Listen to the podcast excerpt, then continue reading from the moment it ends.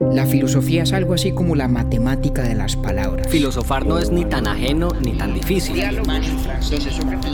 modo geométrico. Ahí tengo yo otra pregunta.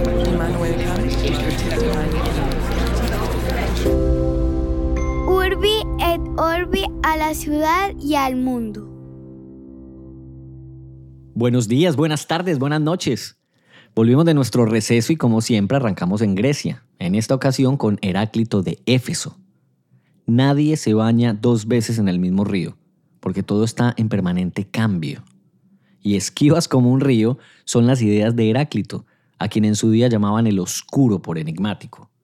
De él nos quedan apenas fragmentos suficientes para entrever sus ideas sobre logos, la inteligibilidad y el fuego como principio de la naturaleza, entre otros.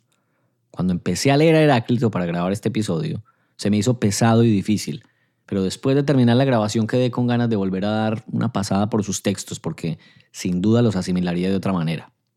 Tal vez pueda pasarle lo mismo a uno que otro oyente, que como yo de Heráclito solo sabía aquello del río. Gracias por esperarnos y gracias por escucharnos. Esta es nuestra sexta temporada y este nuestro episodio número 65, El río de Heráclito.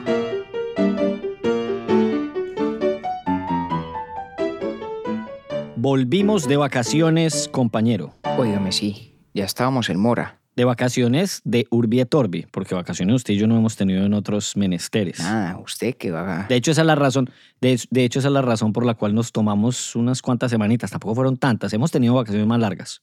Sí, sí, sí, sí, sí. Y bueno, la vez pasada cumplimos con el cometido de hacer todos los capítulos muy puntualmente, que es el mismo propósito para esta temporada, pero necesitábamos un respirito.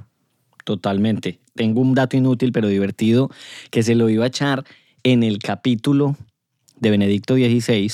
A ver, para el final y se me olvidó.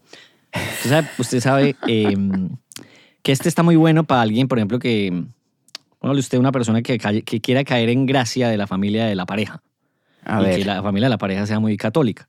Usted sabe qué significa el color rojo de los zapatos del Papa, pero hago la aclaración que yo no sé si Francisco los usa. Por lo menos Juan Pablo II y. Benedicto sí. No, ¿sabe que no sé? significa o recuerda la sangre de la pasión de Cristo y su camino a la cruci- crucifixión. Vea pues, ese sí no lo vea. sabía yo. Para que usted vaya viendo. Y los zapatos de Benedicto y Juan Pablo los hicieron dos, dos zapateros, dos zapateros específicos que tienen zapatería en Roma. Cuando vaya por usted a Roma, vaya y compre una. ¿Cómo era ese bonito con unos zapatos así rojos del Papa? Quiero decirle que yo tengo zapatos rojos, ¿no? ¿Usted tiene zapatos rojos? Sí. Pero yo ahorita que vaya a Nueva York, me da el favor- rojos. me da el favor y los pone cuando vaya a Nueva York. Hacemos un en vivo y lo mostramos. ¿Se compromete No, a eso? Mm, vamos a ver, lo que pasa es que son de verano. Ah, Son ah de bueno. verano. entiendo. Entonces, depende del clima. Si, si está Bueno. muy soleado cuando usted venga acá, de pronto me aventuro a ponerme los zapatos rojos. Bueno, Y si no, para menos me los muestra, porque yo no tengo memoria que usted Eso de- sí. de haberle visto zapatos rojos. No, yo creo que no. Yo creo que no. Entremos hace pues en mucho tiempo. Que hace rato porque la gente quiere eh, episodios nuevos, razón por la cual estamos muy agradecidos con aquellos que, que nos es- han escrito pues a, a pedir Claro. nuevos, nuevos episodios. Don Heráclito es uno de los, a ver, siempre empezamos en, en los presocráticos en Grecia, ¿cierto? O en. Grecia en general, pero sí. O- ok. Em, ¿Por qué Heráclito ahora y por qué Heráclito es tan aburridor de leer? Sobre todo lo segundo, Ay, más hombre. que lo primero. A ver, hombre, em, Heráclito, ¿por qué? No, yo, yo tenía como, como rato de, em, digamos, de, de querer, pues, explorar con usted alguno de estos filósofos griegos de quienes no tenemos más que fragmentos, que Sí. es cierto de todos los presocráticos o así llamados presocráticos Sí. importantes. Son autores que no nos legaron ningún texto acabado ni cosa siquiera cercana, de quienes tenemos noticia en cambio por lo que de ellos dicen otros, por lo que de ellos cuenta Sócrates en la pluma de Platón o por cosas que sobre ellos nos dice Aristóteles y en todos estos casos, o en casi todos, también sobre los que, lo que nos cuenta de sus respectivas vidas el gran, el gran biógrafo de los filósofos griegos, que era Diógenes Laercio. Sí. Que tiene un texto muy, muy bello, pues muy entretenido además, eh, que es la vida de los filósofos ilustres. Y cuenta una cantidad de anécdotas muy divertidas de todos estos personajes. No tenemos idea en realidad de qué tanto de lo que hay allí es cierto, qué tanto es mito popular, pero no importa, ¿no? Es una antología de muy, muy buenos cuentos sobre estos tipos y lo que me parece chévere es, para empezar, esta tarea de tratar uno de hilvanar una especie de teoría o una especie de idea que emerge de lo que es, pues efectivamente, un cúmulo de fragmentos, de reportes que hacen otros de lo que supuestamente dijeron ellos. Y Heráclito en particular me parece interesante como punto de partida o como primer ejercicio de esa naturaleza octi, porque de todos los filósofos presocráticos, yo creo que es tal vez el único respecto del cual pues casi todo el mundo tiene una noción. Totalmente. Una noción muy específica. Sí. Que era la, única que yo tenía. La única que usted tenía seguramente y la única que la inmensa mayoría podría tener de Heráclito, porque de nuevo, como de él no hay un libro, no hay una obra, y es muy discutible si hay o no una teoría o una doctrina o un sistema, eh, si lo hubiera, no sería más que eh, para hurtar ese título extraordinario Nicolás Gómez Dávila, no podría ser más que eh, el texto implícito que emerge de esos pequeños escolios que nos dejó. Pero a pesar de todo eso, Em, me devuelvo a lo que creo que todo el mundo sabe, y es la historia o el concepto, o la frase más bien, del río de Heráclito. ¿No? Ese dicho de que uno nunca se baña dos veces en el mismo río. Em, Heráclito tiene varios fragmentos que aluden a la idea del río, del río, pero el que más claramente eh, nos transmite esa noción es Platón, en un diálogo que se llama el Crátilo, Em, donde Platón dice que según Heráclito, como todo está en permanente cambio, todo cambia em, en todos los instantes del tiempo, es imposible que un río sea el mismo en este instante y en el siguiente o en el anterior. La idea pareciera ser em, la de una variabilidad radical de la realidad, que todo está cambiando. Antes de meternos un poquito eh, en esa idea, en ese concepto, me atrevo yo a sugerir que la razón por la cual a usted le pareció pesadito de leer, pues es porque estamos todos acostumbrados cuando nos encontramos con un texto a leerlo un poco a la luz de lo que hablamos en nuestra temporada pasada, la idea del autor, ¿cierto? Hay un, corpus, un texto que se nos presenta como la construcción de alguien y como la manifestación de las ideas o de la intención de ese alguien que nos comunica pues algo comprensible a través de ese texto, de ese corpus. Y es, mucho más difícil reconstruir esa imagen del alguien en cuestión de la intención, de la idea que hay en teoría detrás de lo que se transmite, cuando todo lo que uno tiene son pues, esos pequeños fragmentos, unos pedacitos aquí, otros allá, em, a veces lo que parecen ser citas directas, otras veces lo que es más bien una paráfrasis de lo que supuestamente Heráclito pensaba o decía. Y entonces es muy difícil leer eso y saber uno, pues, qué carajos es lo que el tipo está diciendo qué es lo que, nos quiere transmitir, ¿cierto? Que incluso, sí, tal cual, incluso después de leerlo, eh, por ahí, digamos que leí un par de cosas sobre Heráclito, después de leerlo, leer los fragmentos propiamente. Y hubo detalles muy interesantes. Eh, unos comentaban que eran 140 fragmentos, otros dicen que con claridad son 116. Eh, unos dicen que el orden para leerlos es este y otros dicen que no, que es el otro. Pero me llamó mucho la atención que probablemente la lejanía o la distancia que tomé con el texto propio de, Heráclito, o el atribuido a él al menos, era casi que debido a una condición personal de una intención de superioridad intelectual por parte suya. Entonces como que en su manera de escribir también había Sí. unas ganas de distanciarse del, del pueblo y que solamente los, las mentes más iluminadas pudieran acceder a su conocimiento por línea directa, a su palabra.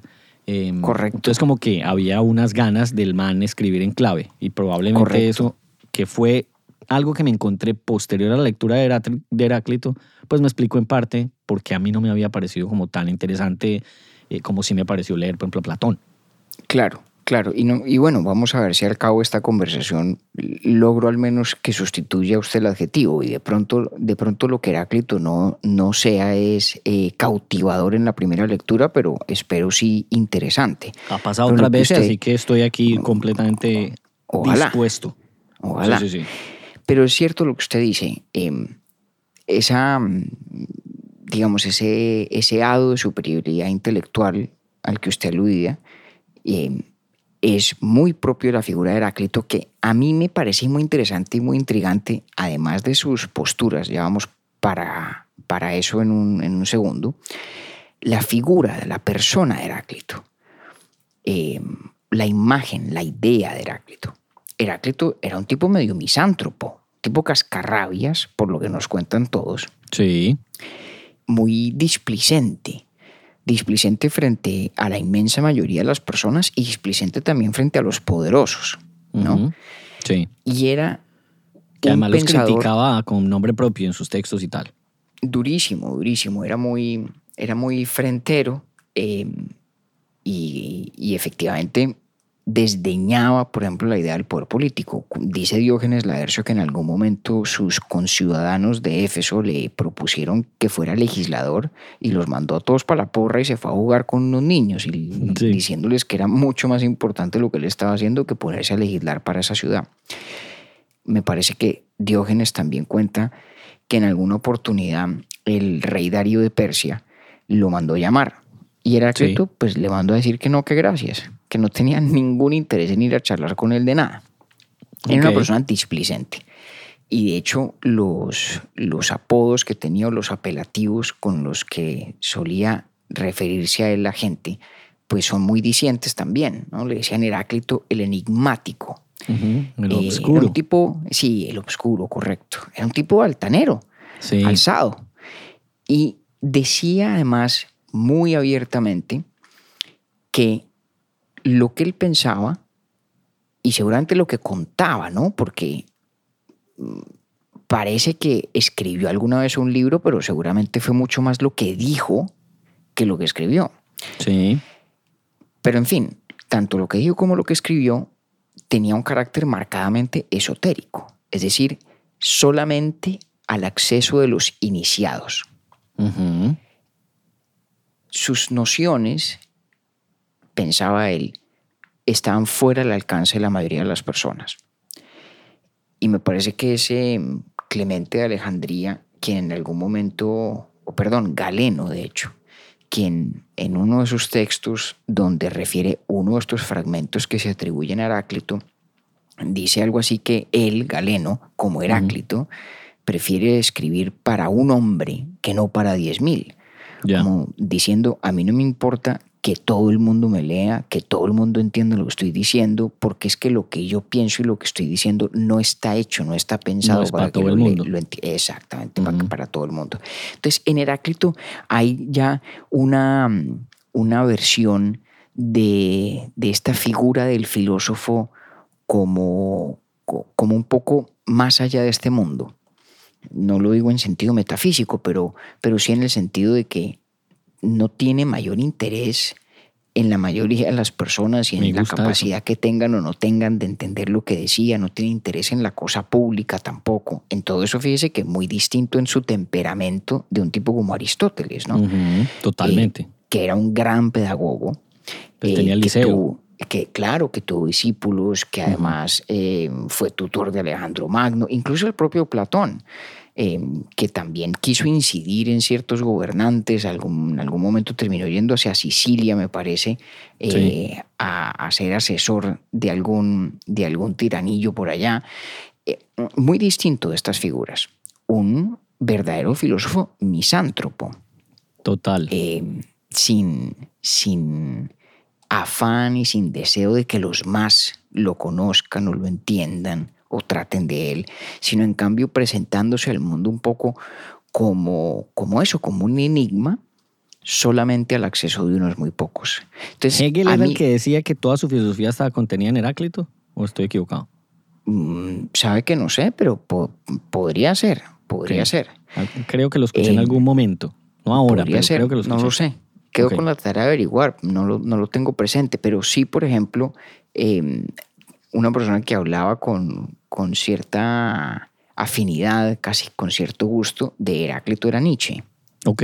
No es del todo sorprendente, ¿no? Cuando usted No. piensa en el Nietzsche de las gatas de Zara, perdón, de Así hablo Zaratustra, que es un Nietzsche enigmático también, casi que un Nietzsche para iniciados únicamente, pues está continuando, digámoslo así, la tradición de la figura de Heráclito.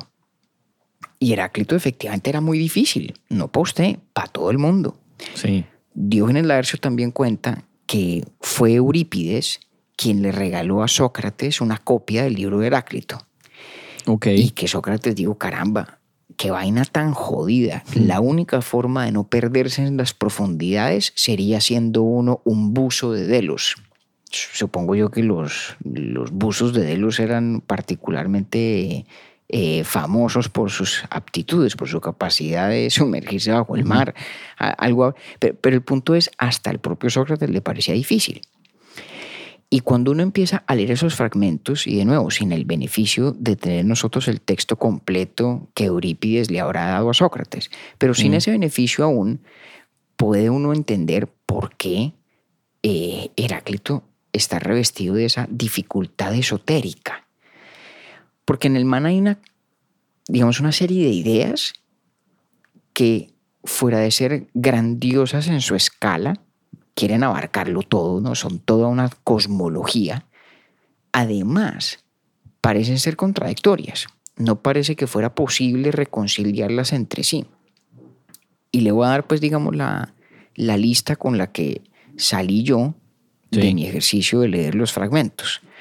Yo en lo personal creo que es un poco, es un poco mm, fútil pues tratar sobre esos fragmentos de construir una especie de sistema, ¿no? Ya. Implícito. Me parece que eso es muy difícil de hacer. Pero uno sí puede tratar de extraer de allí las ideas centrales a ver si de alguna forma se les puede dar cierta compatibilidad, cierta coherencia, ¿no? Es Vale. como lo mínimo que uno puede intentar hacer.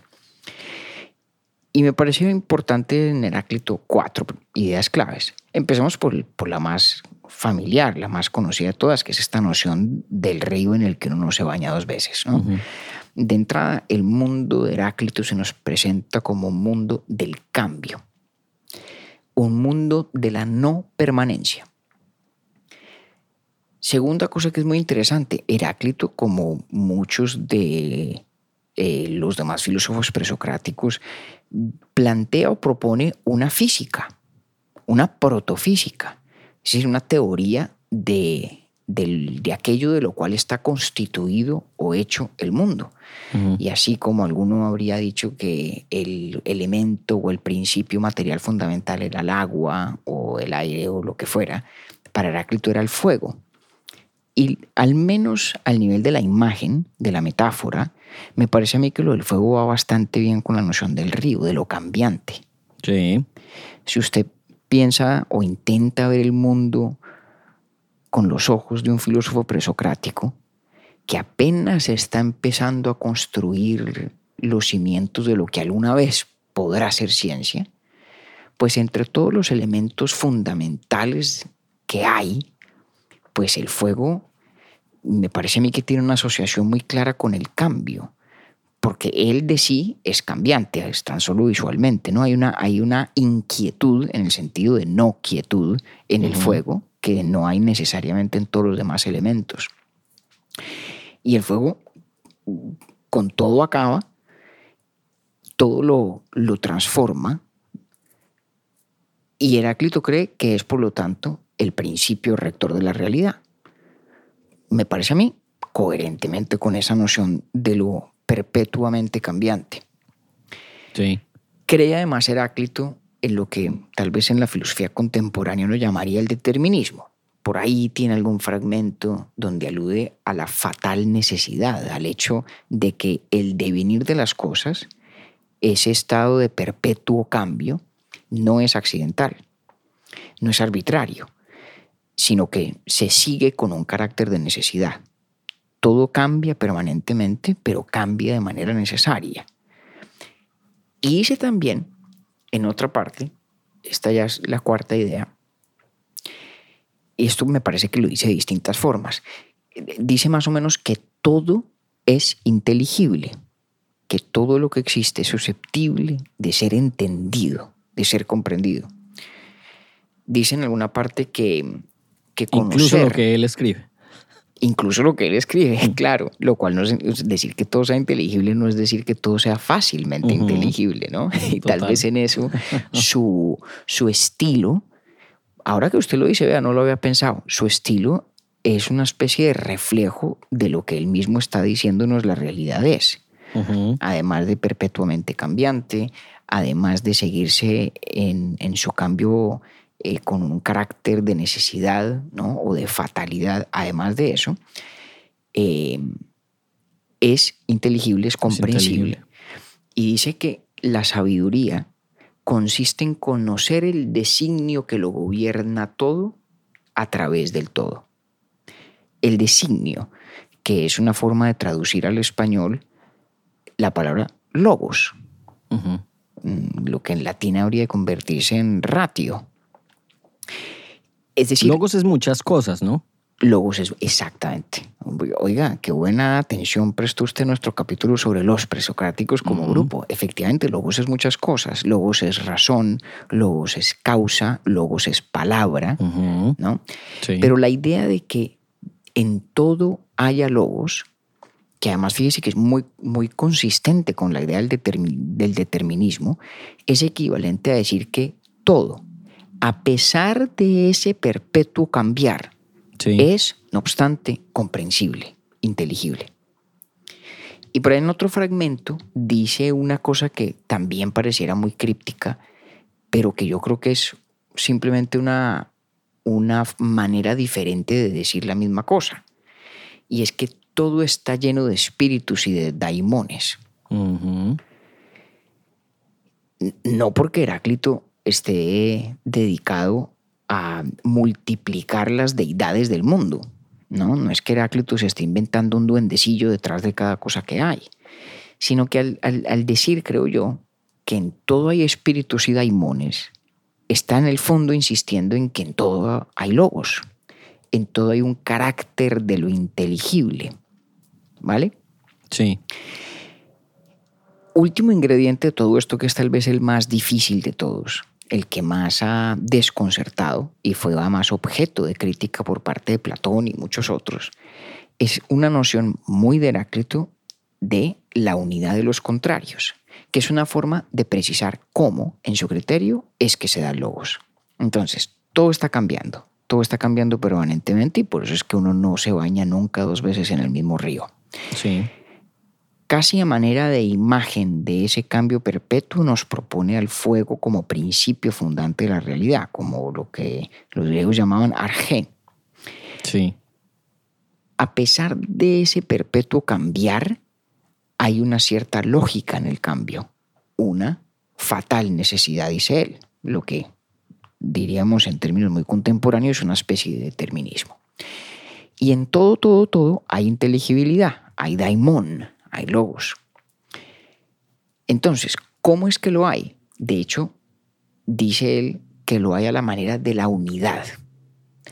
Las cosas son inteligibles, podemos penetrarlas a través de logos, precisamente en la aprehensión de aquel sentido en el cual son una misma cosa todas. Todo está cambiando, pero detrás del cambio hay una unidad. Todo es lo mismo, en cierto sentido. Y tiene pues unas frases un poco memorables sobre eso. Entonces dice que lo, lo, lo caliente y lo frío es uno mismo, que lo bueno y lo malo es una misma cosa. Y la que a mí más me gusta dice, los inmortales son mortales, los mortales son inmortales, unos viviendo su muerte, otros muriendo su vida. Una cosa a mí me parece muy bella. Ahora, críptica, esotérica, casi que queda uno eh, con, con ganas de rogarle a Heráclito que le regale un argumento, ya que nos dio el titular, eh, que por lo menos nos dé el argumento. Y no hay, no hay lamentablemente en los fragmentos eh, que sobreviven nada que se parezca realmente a un argumento, estrictamente hablando. Pero hay estas sugerencias, estas puntadas que da por distintos frentes.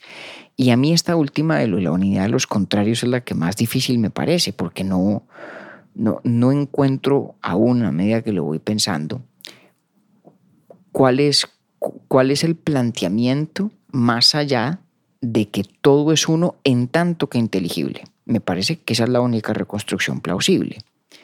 Si, si, si Heráclito nos dice, todo está cambiando, el río de este instante es distinto del río del instante anterior y será o es ya distinto del río en el instante que ha de venir. ¿Sí? Sí. está trazando diferencias ni siquiera entre contrarios, está trazando diferencias entre lo que parece ser una misma cosa en distintos puntos del tiempo.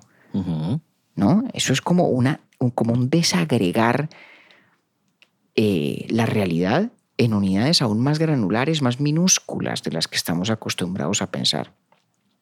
Entonces, ¿cómo es eso de que detrás de esa, de esa apabullante pluralidad hay pues una supuesta unidad?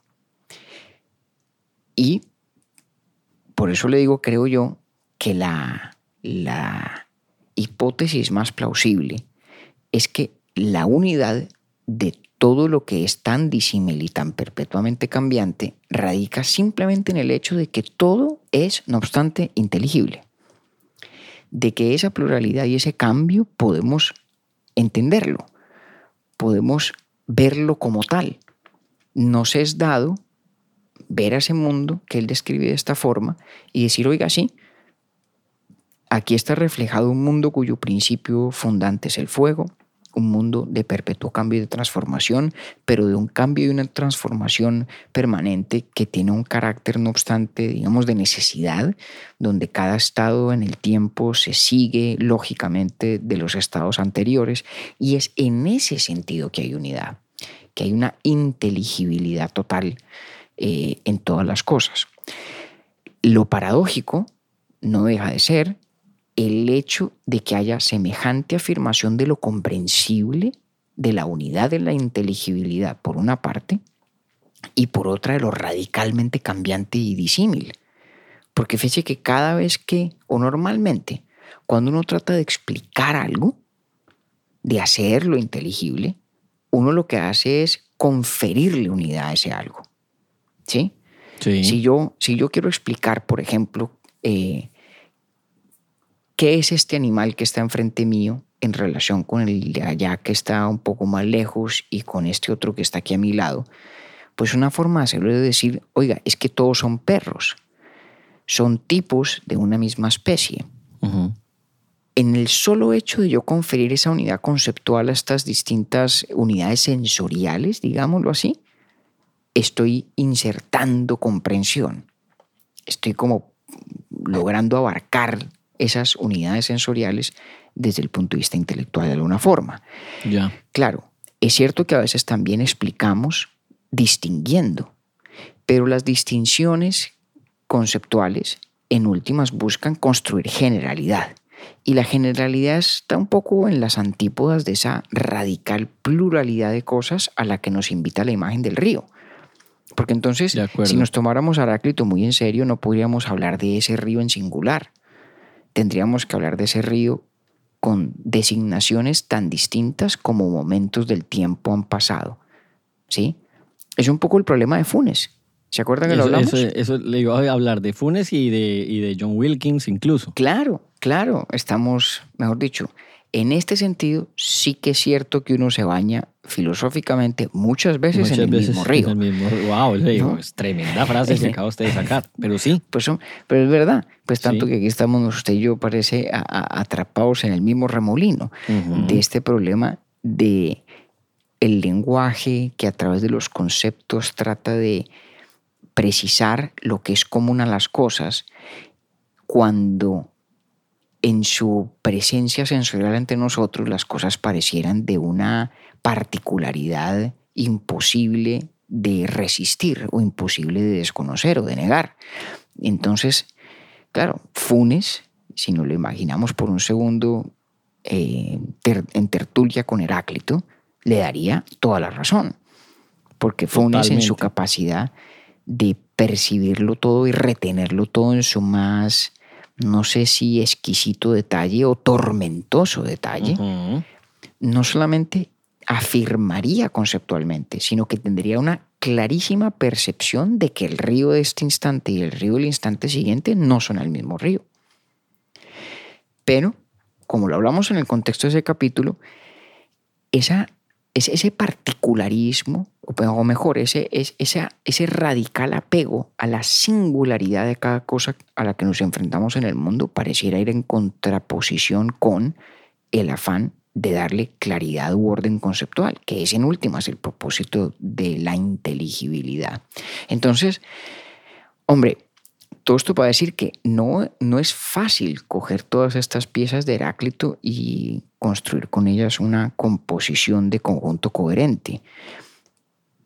Pero ahí están y seguimos bregando a ver qué hacemos con ellas. El río en ese perpetuo mutar de lo particular, de lo singular, y a la vez la afirmación sin, sin ninguna excepción de la inteligibilidad de todo y de la unidad de todas las cosas, creo yo, en tanto que inteligibles, ¿no? Al menos es la interpretación que le doy yo al hombre. Pero están como desperdigados, ¿no? Todos estos, todos estos pensamientos. Y es en la figura del Heráclito como en otras de los presocráticos, una tarea casi detectivesca de, del filósofo tratar de reconstruir lo que subyace. Es como si viéramos ahí sí que aplica las puntas apenas, no de uno, sino de varios icebergs, y tratar a uno de reconstruir o de imaginar todo lo que hay debajo y ver si entre las distintas puntas hay en el fondo una conexión coherente y, que las recoja o las aúne en, un, en una propuesta, en un planteamiento teórico. No es cosa fácil, pero esa es la tarea chévere con estos tipos. Total. Estaba yo, ¿sabe qué estaba pensando? Bueno, en el, en, el idioma analítico de John Wilkins, él habla pues del... Siempre mm, olvido, es el abecedario del, tipo que dice que eh, todo lo que parece una mosca cuando se ve de lejos. Ah, sí. me la memoria de eso. Sí, sí, sí. No, pues que es, una, es una mofa de, de, Borges donde alude a un supuesto diccionario eh, o, mejor, un sistema, a un sistema, una taxonomía animal china antigua. donde hay animales que de lejos parecen moscas, otros que son propiedad del emperador, o sea, una, una forma de catalogar la realidad, pues que nos parece absurda simplemente por el hecho de, de, ser tan radicalmente distinta a la nuestra. Ahí quiero llegar, porque era como, a nosotros nos parece absurda, pero no por ello deja de ser inteligible para quienes lo crearon. O sea, ahí también hay un ejercicio de inteligibilidad, esa es mi pregunta. Podría ser, sí, ¿Cierto? podría ser. Digamos que todo depende de qué, tan, qué tanto sea uno lo que podríamos llamar un convencionalista del lenguaje. Es decir, que el lenguaje casi que por decreto erige las categorías en virtud de las cuales uno procesa o asimila el mundo. Es una tesis pues que suena muy atractiva, que suena muy plausible, tiene cosas verdaderas, sin duda, pero es una tesis más difícil de lo que a veces eh, quien la esgrime sospecha. Y no creo que fuera la tesis de Heráclito. Yo creo que Heráclito, como, como la mayoría de los presocráticos, tiene una preocupación que es tal vez anterior al lenguaje. Estas cuestiones del lenguaje son muy propias, de hecho, de los sofistas, eh, sobre quienes tendremos que hacer algún día un capítulo. Y es una cosa curiosa además que el diálogo socrático, o mejor, el, diálogo socrático escrito por Platón, donde aparece el fragmento del río, es un diálogo muy sofista en, en su materia, porque el crátilo es un diálogo sobre los nombres, sobre la naturaleza de los nombres. Pero como le decía, yo creo que los presocráticos están menos preocupados por el lenguaje como tal y mucho más concentrados en la cuestión de la realidad, de lo que las cosas son. Hombre, tal vez podría uno decir que no han aún rasgado el velo del lenguaje, que todavía se toman muy a pecho los juegos de su propia lengua, desde los cuales operan y ven el mundo. Uno podría decir eso, pero lo cierto es que, al menos en los fragmentos que perviven, no encuentro yo evidencia de que, de que el ángulo de Heráclito sea un ángulo lingüístico. En ese sentido, es distinto de las inquietudes que plantea Borges en el idioma analítico de John Wilkins, es diferente de las preocupaciones de Nietzsche en la verdad y la mentira en sentido extramoral. No es una preocupación, como le digo, primordialmente lingüística. Es más bien un intento de verdad, es una protofísica. ¿Qué es la física, Octi? La física es nuestro intento de proponer una teoría fundamental de lo que es una teoría fundamental de la realidad, ¿no? Y los físicos han encontrado en la matemática una forma de eludir buena parte de estos problemas del lenguaje. Con cuánto éxito es cuestión de otro debate. Pero en el fondo los físicos no están preguntándose por las distorsiones que nuestros conceptos puedan introducir en la percepción de la realidad. No, están preocupados por lo que la realidad es cuál es su estructura, cuáles son las leyes que explican su operación. Es decir, en qué sentido es esa realidad inteligible más allá de o incluso independientemente de nuestros aparatos lingüísticos. ¿Sí? Porque, al menos en principio, una teoría de la física es igualmente válida en cualquier idioma en el que uno la explique suponiendo pues que ese idioma tenga los recursos para expresar las nociones matemáticas de los físicos, ¿cierto? Sí. Yo creo que el proyecto de los presocráticos como Heráclito es más parecido en ese sentido a la física que a lo que podríamos llamar la crítica cultural contemporánea muy concentrada pues en estas cuestiones del lenguaje y de cómo el idioma puede ser un prisma a través del cual se ve o se distorsiona la realidad. No creo yo que esa fuera la inquietud de los presocráticos no es Heráclito un tipo que está diciendo, mire, es que dada la forma como nosotros los griegos vemos el mundo, entonces todo pareciera indicar que esto o aquello. No. Ya. Heráclito está diciendo, el principio de la realidad es el fuego. La realidad es inteligible, todo está lleno de espíritus y de daimones. Además, está en perpetuo cambio, por eso no me baño dos veces en el mismo río, pero ese cambio perpetuo, no obstante, tiene un carácter cognoscible un carácter de fatal necesidad, donde las cosas se suceden unas a otras de una manera que no es totalmente arbitraria. Y los contrarios, como decíamos, son una misma cosa, pienso yo, en el fondo porque los contrarios son todos igualmente inteligibles. Claro. Tal vez, tal vez, Octi, a riesgo de, de excederme, podríamos pensar en Heráclito como en varios de sus, de sus coetáneos, como una especie de, de manifiesto de la aspiración filosófica. Tal vez no haya aún el argumento en el sentido moderno de la palabra, ciertamente no hay aún la teoría en el sentido moderno de la palabra, cómo podría haber una cosa o la otra, ¿no? Estamos hablando en el caso de Heráclito del siglo VI antes de Cristo. Estúpido sería pretender que hubiera lo que, aquello a lo que estamos ya acostumbrados, habiendo construido tanto sobre, sobre lo que él mismo hizo. Pero lo que sí hay es, digamos, un grito del anhelo filosófico, que es el anhelo de la inteligibilidad con una propuesta concreta, la del fuego, la del cambio perpetuo, con un carácter de necesidad, etc. Pero hay un, hay un grito de anhelo filosófico, mm. de hacer que las cosas sean inteligibles, que incluso los contrarios puedan comprenderse.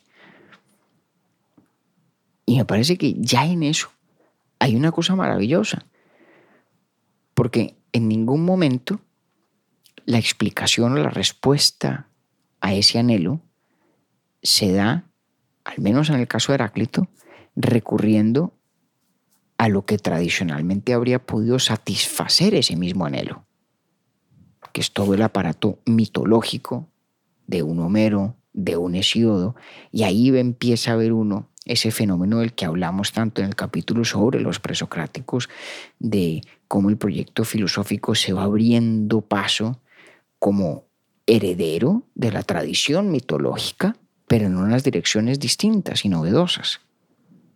Y estos son los albores, están apenas empezando. Y es distinto de lo que se hace hoy en filosofía, tal vez irreconocible en algunos sentidos, pero, pero muy bello y muy apasionante. Viene de ahí, sí. También, eh, usted no defrauda, la traducción me enganchó más que los fragmentos del respetado don Heráclito. Hubo unos que me engancharon más, pero en general, claro, como no tiene un orden lógico, como van como, sí, son como una recolección ahí medio sin discriminación alguna, pues entonces eh, sí, se hace... Impone un reto distinto, ¿no? Exacto, es, es diferente, entonces no es, Sí, no me pareció, lo que le decía al principio, no me pareció tan agradable como una lectura continua de un texto de, Ah, de bueno, vamos bien. Vamos bien, ya Sí, pasó sí, de que no le parecía interesante, que no le parecía agradable, vamos avanzando. Ahí vamos bien. Va Ahora, ayudando usted en la interpretación, Pues me alegra. con la interpretación. Me alegra. Pero mire, como, como toda interpretación es falible, y en el caso de la reconstrucción fragmentaria de unas ideas de hace tantos siglos, de quien estaba abriendo trochas sin muchos predecesores, Sí, pues es especialmente importante reconocer los límites de cualquier propuesta de interpretación. Y le reconozco el que para mí es más difícil de todos. Y es que fíjese que todo lo que he estado yo proponiéndole como una manera de pensar en Heráclito tiene una grandísima debilidad. Una debilidad que es un fragmento de él también. Un fragmento muy bello, muy famoso, supuestamente, dijo. Heráclito, que la eternidad es un niño que juega a las tablas o a los dados, dependiendo de la traducción. La eternidad es un niño que juega a los dados. Frase que evoca eh, una cosa más o menos famosa que dijo Einstein. Y es que Dios no juega a los dados. ¿sí? sí. Y hablamos de eso un poco cuando Mm. hicimos eh, los capítulos sobre la correspondencia entre, entre Mario Lacerna y, y Einstein. sí. Y digo que eso es tal vez lo más difícil para la interpretación que le estoy proponiendo, porque la idea de que la eternidad juega al azar pareciera ser la más absoluta negación de la inteligibilidad. Al menos para los seres humanos La idea de que la eternidad juegue al azar parece ser una contradicción de cara a la con- propuesta a la de la inteligibilidad.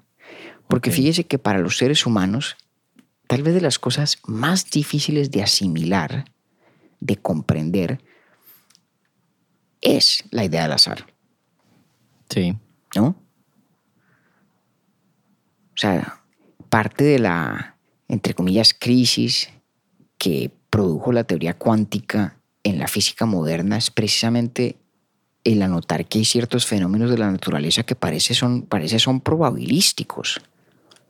¿cierto? Y eso, caramba, es cosa muy difícil de, de asir y es cosa difícil de acostumbrarse, intelectualmente hablando, por la asociación tan marcada que tenemos entre que algo sea inteligible, es decir, que tenga sentido lógico para nosotros, y el hecho de que ese algo esté plenamente determinado a ser lo que es. Por eso tiene tanto sentido que cuando Heráclito habla que hay logos en todo, que en todo hay espíritus y daimón, también hable de la fatal necesidad del devenir del mundo. Eso tiene mucho sentido para nosotros. ¿No? Porque decir que algo tiene logos, que algo tiene razón, que algo tiene inteligibilidad y que ese algo tiene un carácter de necesidad, parecieran ir de la mano. Pero nada de aquello se compagina fácilmente con la idea de que la eternidad es un niño jugando los dados. mm,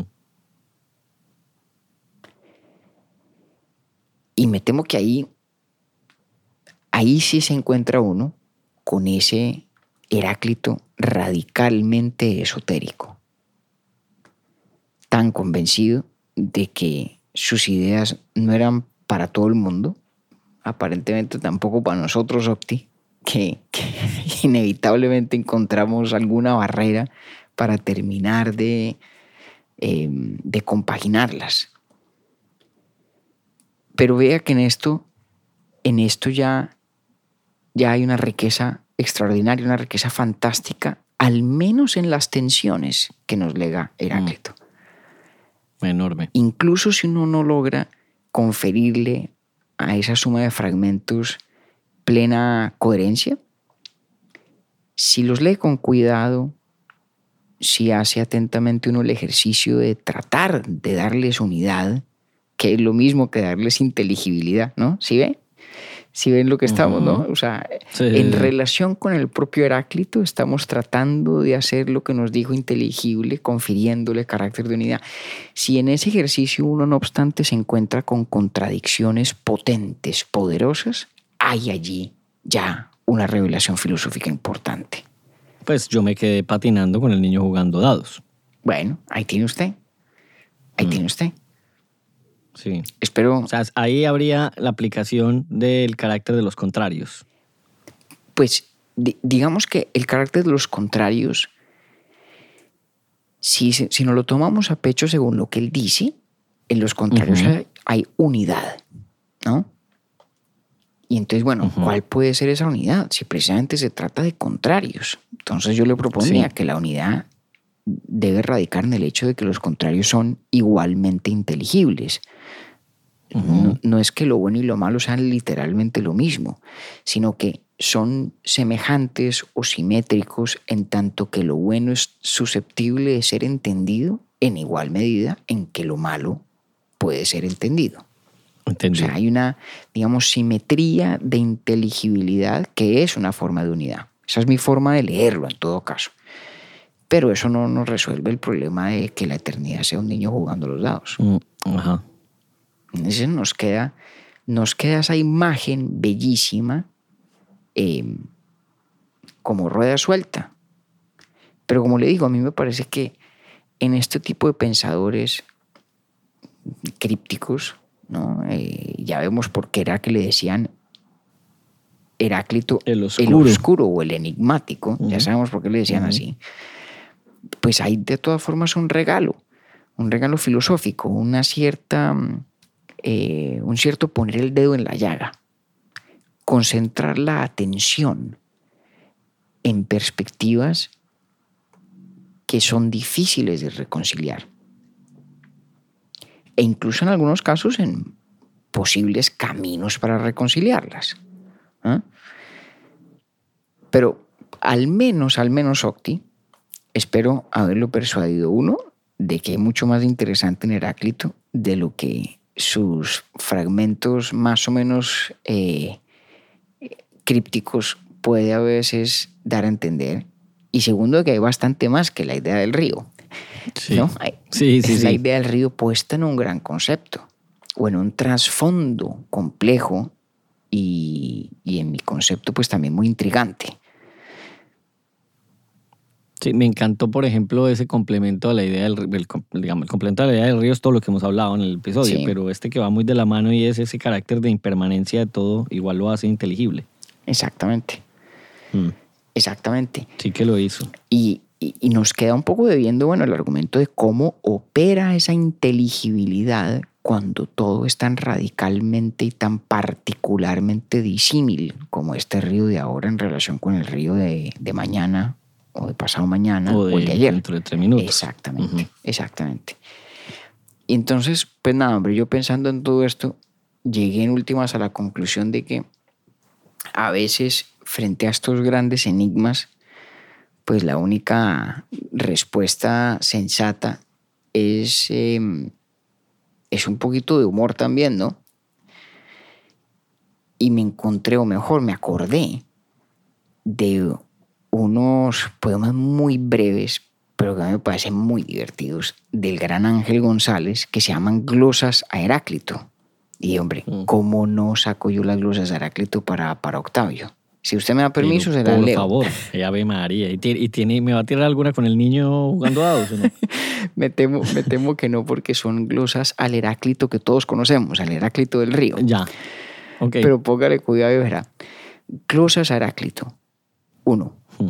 Nadie se baña dos veces en el mismo río, excepto los pobres. Dice Ángel González. Dos. Los más dialécticos, los multimillonarios, nunca se bañan dos veces en el mismo traje de baño. Tres. Traducción al chino. Nadie se mete dos veces en el mismo lío, excepto los marxistas-leninistas. Interpretación del pesimista. Nada es lo mismo, nada permanece, menos la historia y la morcilla de mi tierra. Se hacen las dos con sangre, se repiten. Ay, Ángel González es una maravilla. ¿Hay más? ¿Quiere más? ¿Qué más le provoca? Sí, otro. ¿Qué más que terminar uno comparando a la historia con la morcilla? Con la morcilla de la tía. Ah, Está muy bueno. pues hombre, por lo menos ¿Y ahí dónde los tenía usted esos? eh, en, en una antología de Ángel que, que estructuró pues o editó él en vida para cátedra y que es uno de los libros que me leí con, con Clemente, porque como, como Clemente todavía no entiende nada de lo que uno le lee, entonces yo me puedo dar el lujo de leerle lo que yo quiera, porque él no se va a y quejar. el man se queda mirándolo ahí como, ¿y este qué? Pues se queda mirándolo de pronto, es como, como mi interpretación optimista de su total desgano y desinterés. Pero lo cierto es que no se queja. Entonces he estado leyendo libros de Bueno. poesía, entre ellos le leí una, una antología del propio Ángel y ahí fue que me reencontré a estas glosas de Heráclito hace unos meses y dije, no, ¿Cómo la de los millonarios? la de los millonarios es muy buena, venga, se la vuelvo a leer. Eh, los más dialécticos, los, los multimillonarios, nunca se bañan dos veces en el mismo traje de baño. Traje de baño. A, a Ángel González hay que volver, ¿no? Ah, hombre, siempre, siempre, para eso siempre habrá excusas. Hay que volver. Entonces, hombre, Queda claro porque siempre arrancamos temporada en Grecia, pues también. hombre, sí, porque es que además es muy... Porque ahí están las cuotas iniciales para Exactamente. muchas cosas que hemos hablado y que seguiremos hablando. Exactamente. A mí siempre me parece saludable refrescarse uno, al menos en, en el ejercicio imaginativo de ponerse uno en los zapatos de estos personajes. Mm. Son en el siglo VI antes de Cristo, O en las sandalias. o en las sandalias más bien. En- Que me decía usted ahora que, que Sócrates no entendía mucho a, a Heráclito. Y yo decía, pues con una manera de tomar trago de Sócrates, pues obviamente sí era muy berraco. todos El los, man ahí todo prendido. hombre, todos los atenienses del siglo IV tenían sus, ten- tenían sus juergas y tal. El chimposio era Mm. parte de la vida. Parte de la vida, parte muy importante. Y aguantaban. Hombre, no sé qué tanto sabe, porque el, el- Pero en, en los textos dicen que las fiestas a veces duraban no sé cuántos tiempos. Hombre, y que sí, llegaban y Sócrates pero, estaba entero. pero yo creo, no me acuerdo dónde habré leído yo esto, que, que el vino que consumían era bastante aguado. Era más, solían Ah, diluirlo también con leche y no es que, Con no es leche. que fuera pues boleando aguardiente. Dándole exacto, no, no, sí. no, no, tampoco amarillo de el manzanares, no. petaco ahí de cerveza. No va a creer, no Ajá. va a creer. Ah, bueno, el vino diluido, esa no me la Yo sabía, creo. está buena para o sea. Seguramente también con niveles de tolerancia inferiores, pues por menos hábito de consumo, Claro. consumo de Sin duda alcohol. alguna. Ah. Pero antes de que usted me termine de distraer en, las parrandas de, de Sócrates, eh, a lo que voy es que a mí siempre me parece un ejercicio maravilloso, me deleita tratar de imaginarme en esas sandalias, como dice usted. Mm. Eh, Sí, lo hemos intentado hacer y seguiremos intentándolo desde distintas Claro. perspectivas, ¿no?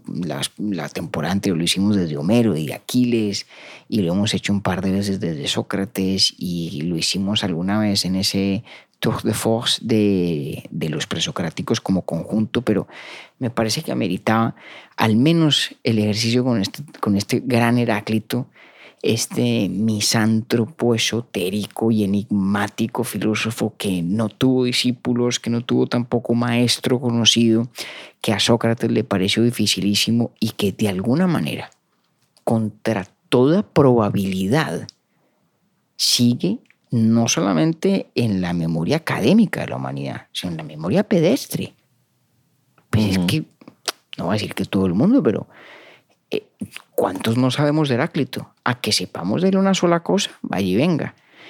Pero mucha Y gracia por ahí es. pasamos saltando, pues al menos una confesión mía.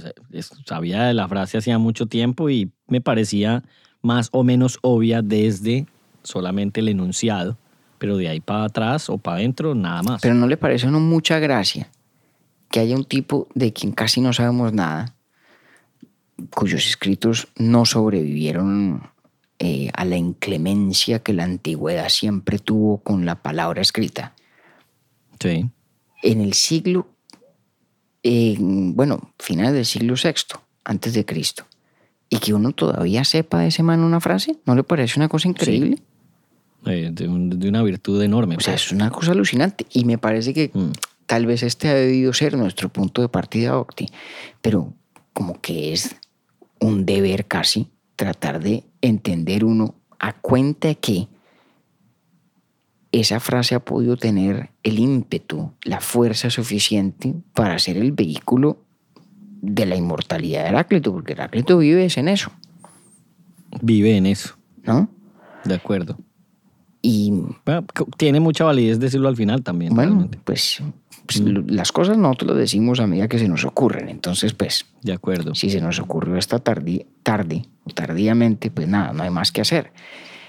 Así es. Pero ya ve usted, por lo menos, y, y ojalá con usted nuestros queridísimos y eternamente cinco pelagatos, como detrás de esas cápsulas que podrían parecer eh, obviedades, se esconden a veces eh, estas ideas tan fecundas, tan interesantes, incluso cuando carecen de ese orden, de esa estructura, o cuando nos desafían en el intento de conferirles orden y estructura, como es, creo yo, el caso de don Heráclito de Éfeso. Buena calentada de motores en todo caso, pues para esta, para esta nueva temporada. Vienen cosas, vienen cosas bacanas. Claro, Vamos a volver hombre. al Quijote, antojito ahí pendientes de dándole rato. gusto a su excelencia, vamos a ver a Quijote, eh, vamos por fin a, a, a visitar al señor Schopenhauer también. Por fin. ¿No? Exactamente. Lo han sí. pedido mucho y yo, yo he sido muy, muy estricto en guardar para ciertas cosas un nivel de orden cronológico, no para todo. Y eso está muy bien, ayuda bastante. Pero bueno, vamos a ver, vamos a ver si nos funciona, vamos a ver qué tantos réditos paga la paciencia. Y con él, bueno, tenemos muchas otras cosas y nada más gratificante, Octi, que estar de vuelta con usted, con nuestros queridísimos pelagatos, en esta, la sexta temporada de Urbi et Orbi. Así lo digo yo también. Y qué, qué- qué bacano decir que este es el sexagésimo quinto episodio nuestro. Pucha, Imagínense ustedes. qué locura. Pronto va a tocar Una dejar de contarlos, al paso que vamos. Pero cuando pasemos de 100, Bueno, por ejemplo. tenemos ahí el reto. Mm. Bueno, compañero, nos vemos en 15 días entonces. Octi, un abrazo y qué bueno estar de vuelta Un como siempre. Así es. Urbi et Orbi es producido por Bielo Media, con la música original de Felipe Durán, la coordinación general de Camilo Zuluaga y la dirección creativa de María Cristina Pimiento. Agradecemos especialmente a Luchi y Titín por la voz del cabezote y nuestro logo. Nosotros somos David Zuluaga y Octavio Galvis. Feliz día, feliz tarde o feliz noche.